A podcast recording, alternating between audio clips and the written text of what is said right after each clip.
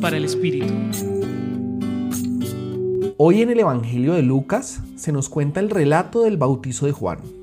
Para darles un contexto, les comparto que al niño lo querían llamar Zacarías, como su padre. Pero Isabel, su madre, dijo, se llamará Juan. Mientras tanto al padre del niño, el cual no podía hablar, le preguntaron con señas, y él escribió sobre una tabla, su nombre es Juan. E inmediatamente el padre recuperó el habla. Todos se sorprendieron por el milagro y porque en la familia no había nadie con ese nombre. Todos entendieron que eran señales de Dios. Juan significa el Señor hace misericordia. Es un nombre lleno de significado, pero lo que sorprende en el relato es que Isabel rompiera la tradición familiar al poner un nombre diferente al acostumbrado. Eso es la vida cristiana.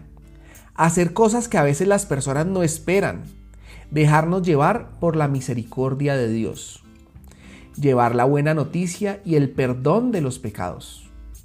Si a veces sientes que tu fe te lleva a hacer cosas por el bien de los demás que no son parte de tu tradición familiar, si esas cosas te llenan de fe y esperanza, es posible que lo que estás haciendo es un llamado de Dios.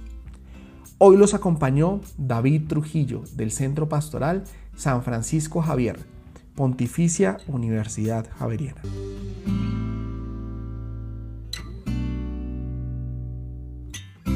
Escucha los bálsamos cada día entrando a la página web del Centro Pastoral y a javerianestereo.com.